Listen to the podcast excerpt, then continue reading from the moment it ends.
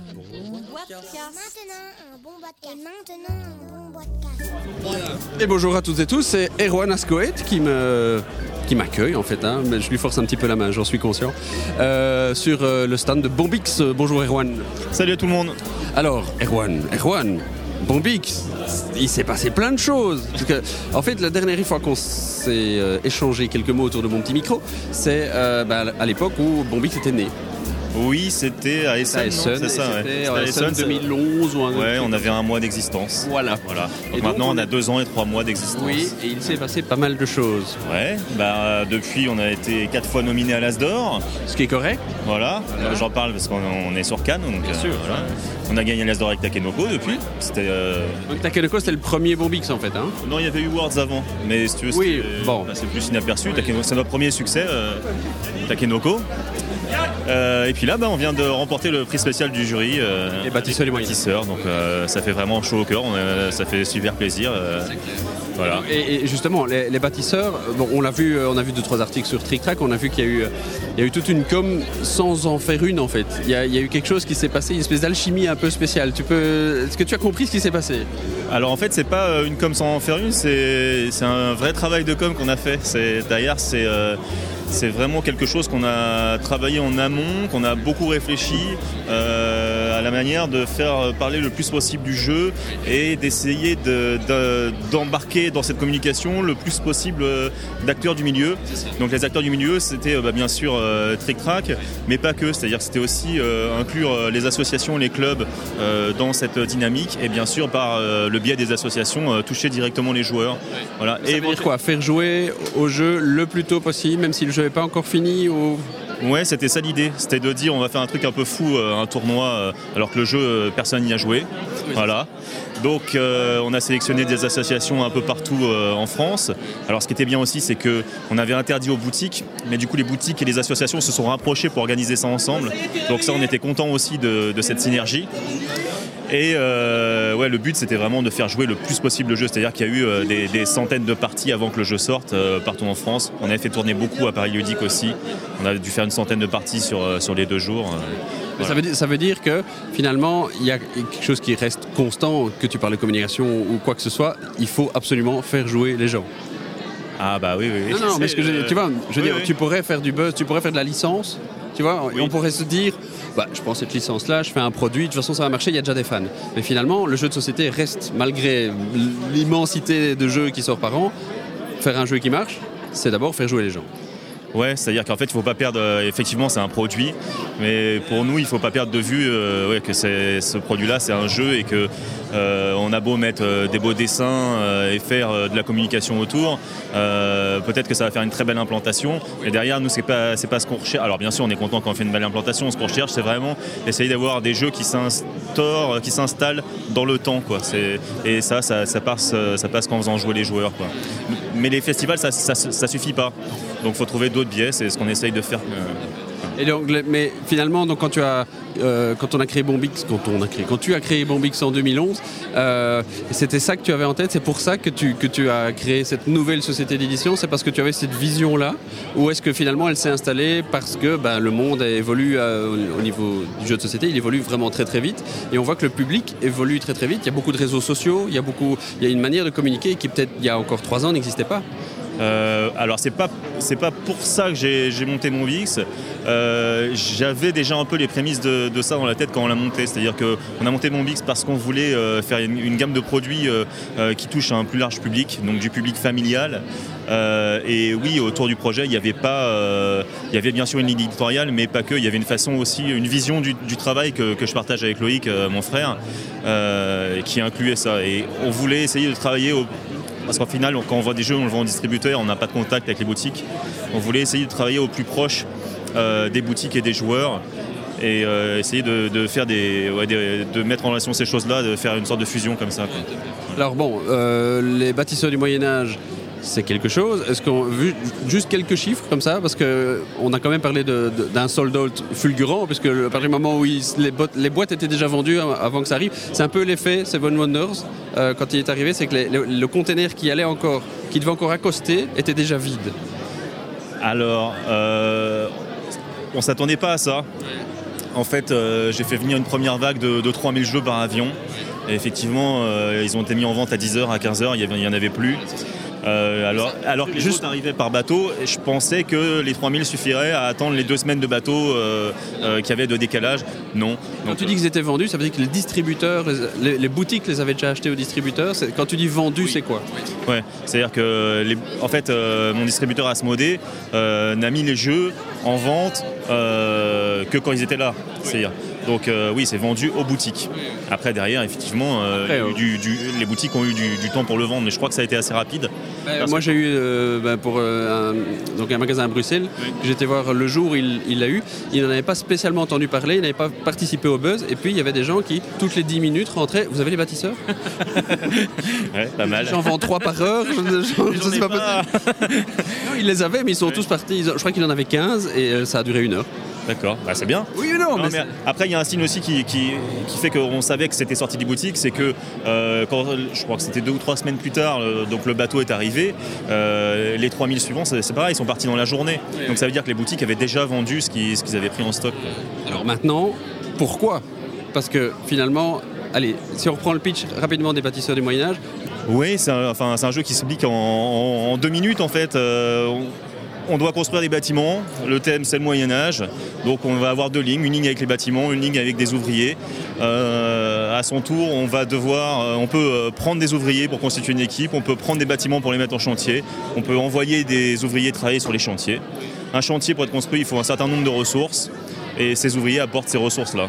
Voilà, c'est aussi simple que ça. Et quand un, un chantier a reçu toutes les ressources qu'il lui faut, on retourne la carte, on bâtiment gagne construit. des sous. Voilà, on- le bâtiment est construit, on gagne des sous, on gagne un certain nombre de, de points de victoire.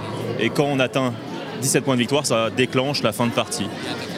ton œil en, en tant qu'éditeur, c'est, comme je disais, pourquoi est-ce que ce jeu-là, particulièrement, euh, a un succès? Est-ce qu'il rentre au moment où il fallait ou, enfin, À quoi est-ce que ça répond? Parce qu'il y, a- il y a une demande là. Alors je pense que déjà c'est parce qu'il n'y a pas beaucoup de, de concurrents en fait sur, euh, sur ce type de produit, c'est-à-dire qu'on a essayé d'avoir un ratio entre le prix, la taille de la boîte et la profondeur du jeu, et que je pense, enfin je ne connais pas tous les jeux, hein, mais je pense qu'il n'existe pas. C'est-à-dire pour 15 euros on a un jeu, euh, euh, alors certains disent d'initiation à la gestion, mais où c'est vraiment de la gestion en fait, euh, qui va Ça n'en a durer pas l'air. euh, une demi-heure quoi. Voilà. Ça n'en a pas l'air, c'est ça l'histoire. Et ça n'en a pas l'air. oui. Après, on a fait un habillage, un enrobage assez, ce qu'on voulait faire un peu jeu vidéo, voilà, un peu dans l'air du temps.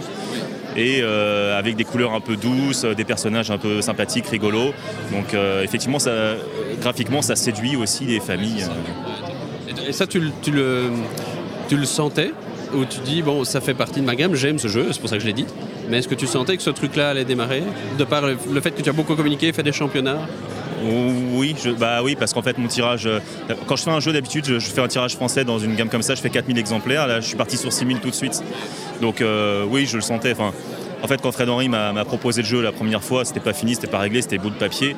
Euh, je l'ai senti tout de suite, je lui ai dit oui tout de suite, et je sentais qu'il y avait moyen d'en faire un jeu euh, qui, qui pouvait avoir du succès. Quoi. Alors bon, ça c'est l'actualité, euh, c'est presque plus de l'actualité parce que voilà, puisqu'on parle déjà des, des bâtisseurs de la Renaissance ou de l'Antiquité, pardon, Antiquité. Euh, Il y a eu Timeline. Oui. Alors, est-ce qu'on peut revenir sur en fait, Oui, hein, maintenant qui est chez ouais. Il y a quand même encore Bombix dessus. Ou tu touches encore quelque chose là-dessus? Non, alors Timeline, c'est un jeu euh, 100% Asmodée qui, nous, qui, est- enfin, qui appartenait à Asgard. Asgard l'a revendu euh, à Asmodée, donc il nous appartient euh, plus du tout. Par contre, il y a le, le, on va dire le dérivé de Timeline qui s'appelle Cardline, où là, on, effectivement, le Bombix le coédite avec Asmodée. Voilà. Donc là, c'est aussi un gros succès. C'est aussi un, je veux dire, euh, dans les entreprises, on appelle ça des vaches à lait, finalement. hein. Est-ce que c'est ça qui permet d'investir dans des projets peut-être moins porteurs, mais sur lesquels vous avez vraiment des coups de cœur? C'est, en fait, c'est ça en partie. C'est, euh, pour l'instant, euh, on a, j'allais dire, on a, beaucoup de chance, c'est-à-dire que on a assez peu de jeux qui se vendent pas bien. Euh, on a sorti Takenoko, c'était un succès. Noé, c'était un succès. Croc, c'est un succès. Et pour l'instant, je touche du bois. À chaque fois qu'on fait un jeu, ça, ça suit euh, ce modèle-là et ce chemin-là. Donc non, c'est pas, c'est pas Cardline qui nous fait vivre, ça y participe. En fait, c'est l'ensemble du catalogue qu'on a réussi à construire, euh, voilà, qui fait qu'on a Tous les jeux de front ont vraiment le, le même taux de vente. Ouais, c'est en fait, euh, on n'a que deux ans d'existence, mais si tu veux, euh, Noé ou Takenoko ou Croc qu'on a sorti il y a deux ans, euh, aujourd'hui ils se vendent toujours autant. C'est des ventes qui sont stables, qui sont euh, des fonds de catalogue. Sur un croc, on est à combien par mois? Comment? Sur croc, on est à combien par mois? Sur Croc, on doit être à 2, ou 300 par mois. Sur Noé, on doit être à 7 ou 800. Euh, et puis ça doit être à peu près pareil pour. euh, pour Quand tu dis 700-800, c'est euh, France. Ouais, France, enfin, France, Belgique, euh, confondu quoi. Francophonie, tu- c'est ça que Oui, tu veux dire? voilà, ouais, ouais, j'ai pas les, les chiffres détaillés après. mais- Donc on a eu aussi euh, Continental Express, euh, qui c'est encore, très jeune ça. C'est- il, est, il est sorti juste avant les bâtisseurs. Alors il est sorti euh, 15 jours avant, alors je pense qu'il a un petit peu souffert de ça, dans le sens où forcément euh, bah, il a eu 15 jours pour, euh, pour se mettre en place et les gens attendaient plus les bâtisseurs parce qu'on a communiqué aussi plus sur les bâtisseurs. Euh, mais c'est pas, euh, enfin c'est c'est pas non plus un échec, c'est-à-dire que nous on a fait notre tirage, on arrive bientôt à épuisement, on relance un retirage, et voilà, et le jeu est sorti en octobre, donc euh, En 20 secondes. c'est un jeu familial on va, où on va essayer de collectionner euh, des wagons pour, euh, pour remplir ensuite des objectifs. Euh, voilà, on est à la, à la tête d'une compagnie, la Continental Express, et on va devoir constituer chacun devant soi son petit train. Donc on a une locomotive à la- au début et on raccorde derrière des, des petits trains. Et voilà, c'est- il y a une petite sensation, en fait, on a mis le thème du train parce qu'on a trois euh, lignes de cartes et que quand on prend des cartes, les cartes se, se décalent à chaque fois. Et donc on a une petite sensation comme ça de, de train qui avance euh, et le thème nous est venu naturellement euh, avec, ces- avec cette mécanique-là. Parce qu'on peut dire que donc on a c'est Charles Chevalier et Fred Horry pour l'instant qui sont euh, les auteurs euh, privilégiés de, de Bombix. Alors c'est pas qu'ils sont privilégiés, c'est qu'en fait j'apprécie leur jeu à titre personnel.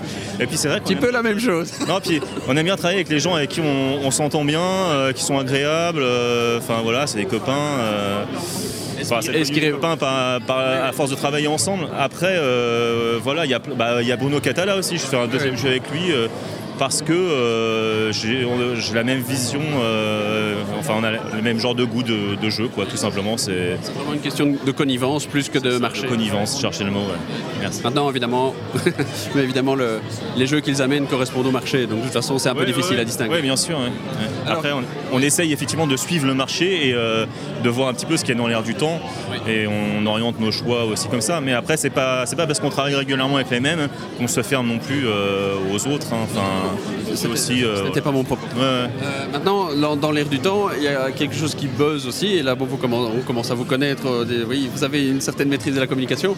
On voit apparaître des illustrations euh, avec des monstres marins. Ouais. Euh, il y a une illustration ici qui est absolument extraordinaire. D'ailleurs, euh, je ne sais pas si vous avez réussi à la voir jusqu'à la fin du, du salon. J'espère. on, en a déjà, on en a déjà perdu une comme ça. Elle a mystérieusement disparu à Nuremberg. Ah, tiens, c'est bizarre. Donc c'est très beau. Euh, J'ai pas parlé de Sultania aussi de, de Ouais. Charles Chevalier qui est aussi superbe. Euh, Mais on repassera là-dessus. Il y a le- il y a- ça s'appelle Abyss. Oui. Euh, le jeu est là. J'ai pas eu l'occasion de voir ce que c'est parce que c'est criblé de monde tout le temps. C'est quoi Abyss et c'est quoi cette histoire Puisque bon, j'ai croisé Charles Chevalier qui me disait euh, ouais, il y a quelque chose qui peut devenir assez grand. On a plusieurs idées. Enfin. C'est Bah c'est oui, quoi oui, cette histoire? Forcément, il rêve un peu Ah bah oui. voilà, de- d'en faire un succès. Donc, ouais. Cette histoire, c'est parti euh, de Paris Ludique en 2012, où euh, Charles Chevalier, donc avec qui on travaille beaucoup, et Bruno, avec qui on a déjà fait euh, Noé, avait un prototype d'un jeu euh, qui n'était pas du tout dans notre ligne éditoriale, puisque nous, on fait du, du jeu euh, familial hein, à partir de 8 ans, euh, voilà, avec, pour réunir trois générations. Donc Abyss, c'est absolument pas le cas, c'est du jeu vraiment joueur averti, on va dire. C'est l'histoire d'un coup de cœur en fait, c'est-à-dire qu'ils nous ont présenté ce jeu-là, on s'est posé la question, bah, soit on se dit, bah non, c'est pas dans notre ligne éditoriale, donc on l'écarte, ou alors on fait une entorse à notre ligne éditoriale, On fait quelque chose de costaud. ça fait plaisir, mais pour, euh, pour en faire un succès, il va falloir aussi qu'on fasse nos preuves parce que notre public ne, ne nous connaît pas là-dessus et ne nous attend pas là-dessus. Donc ça demande deux fois plus de travail pour nous de faire un jeu comme ça, parce que c'est pas quelque chose qu'on a l'habitude de faire ou, ou qu'on sait faire. Donc on a vraiment dû bosser beaucoup euh, là-dessus. Donc on ne sait toujours pas ce que c'est, mais pourquoi est-ce que ce n'est pas dans votre gamme? C'est quoi Abyss? Euh, Abyss, c'est un jeu, euh, donc c'est un, un jeu de cartes. Euh, c'est un gros jeu, c'est une grosse boîte euh, carrée, un peu format Seasons Seven Wonders. Euh, c'est un jeu, euh, un petit peu développement surtout de, de combos en fait. Voilà, donc on va devoir euh, prendre le contrôle de la cité des abysses. Pour ça, il va falloir recruter des, enfin, obtenir des, les soutiens des alliés. Ces alliés vont nous permettre, c'est sur trois niveaux en fait, descendants, donc ces alliés vont nous permettre de recruter des seigneurs qui eux ont de l'influence et ces seigneurs vont nous permettre de débloquer, de débloquer les, les clés en fait de différents territoires. Donc il va falloir bien combiner les pouvoirs de, ces personnages avec les. On a des, hum, des méthodes de, de, score euh, sur les, sur les territoires. Donc il va falloir combiner les deux en fait. Donc on en, on, en, saura pas plus. Il faut y jouer. Ouais, il faut y jouer, c'est très difficile à expliquer, surtout sur le matériel comme ça. Euh. non, mais c'est assez bluffant. Et, et pourquoi taper Enfin, là vous cassez de plus en plus des rythmes. Et qu'on voit des Monster Games, par exemple, qui font des boîtes vraiment bien typiques où finalement il n'y a pas grand chose. On voit des Tokaido qui arrivent avec des trucs très épurés. Et là, on a une boîte noire avec un gros visage. C'est superbe, mais c'est un pari. Ouais, c'est un pari, mais on est obligé en fait pour se, pour se démarquer. C'est ce que je disais, c'est que sur un, sur un jeu où le public ne nous attend pas, on est obligé de faire la différence. Et la différence, on a voulu la faire euh, déjà euh, graphiquement avec, euh, avec nos goûts et notre sensibilité. Euh, nous, on n'est pas dans euh, les purs euh, blancs, etc. Et on voulait quelque chose de percutant, de marquant et intrigant. Donc on a mis un visage en gros. Intrigant, c'est bien. Voilà. C'est le bon mot. Le but, c'est que les gens arrivent en boutique et voient cette chose sur une étagère et aient envie de le prendre pour regarder ce que c'est. Donc pour ça, on a joué un peu sur la carte du mystère avec juste un visage en gros plan et un visage en plus qui est en général, une boîte de jeu, il faut essayer que ça soit avenant. Là, c'est tout l'inverse. C'est pas, il n'est pas sympathique, le monsieur. Non, non mais c'est intriguant. Et effectivement, est-ce que ça, ça pousse en fait à considérer de plus en plus qu'un jeu est, vraiment une création. Un, non-joueur va de plus en plus voir une boîte comme ça comme étant vraiment un objet intrigant, comme pourrait l'être une création culturelle ou artistique. Alors c'est un peu la démarche, alors c'est marrant que tu disais parce que c'est aussi euh, la démarche que Charles et Bruno ont. Euh, de considérer justement le, jeu comme un objet culturel et pas juste euh, un loisir. Et cette euh, démarche graphique qu'on a eue et de, communication, ça, rentre tout à fait dans cette optique-là, d'en faire vraiment un objet culturel à part entière avec la création d'un univers autour. Et voilà, c'est. Sais pas l'expliquer mieux. C'est beau, mais c'est déjà très bien. et donc, dans la foulée aussi qui va sortir et qui a déjà pas mal buzzé, parce que là, vous avez fait encore, on va pas dire encore un effort, mais voilà, vous avez une identité visuelle qui est de plus en plus euh, percutante, justement. C'est Sultania.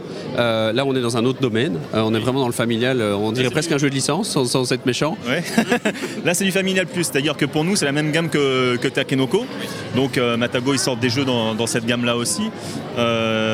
Je crois que ça s'appelle la gamme Family chez eux. Nous, on appelle ça familial plus. Enfin, il n'y a pas vraiment de nom, mais voilà, c'est du jeu avec du matériel le plus soigné possible qui va raconter une histoire. Euh, si possible sur un thème euh, pas trop euh, utilisé, un peu atypique. Et ça va être des mécaniques très très simples qui offrent quand même une petite réflexion stratégique. Donc dans Sultania, chaque joueur va incarner un personnage des mille et nuits. Donc on a un petit plateau individuel avec ce personnage et on a un début de construction de palais et il faut construire le plus beau palais euh, possible. Donc c'est un peu à la Carcassonne, c'est-à-dire qu'on va avoir des tuiles et on va devoir les placer sur les quatre niveaux du palais pour construire petit à petit ce palais jusqu'au dernier étage euh, avec les toits dorés euh, magnifiques. Et forcément, chaque tuile permet de marquer des points de telle ou telle manière. Donc, on a des, comment dire, des scorages, on va dire, c'est moche, mais. Pointages. Des pointages, merci.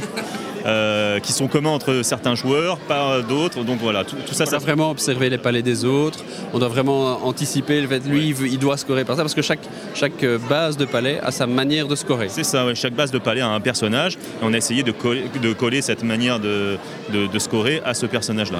il y a huit personnages vraiment différents on pourrait croire que c'est un jeu où chacun joue dans son coin. Et en fait, c'est comme tu disais, il faut vraiment faire attention à ce que les autres font. Parce qu'en plus, les tuiles qu'on va prendre euh, sont sur la table en commun euh, à tout le monde.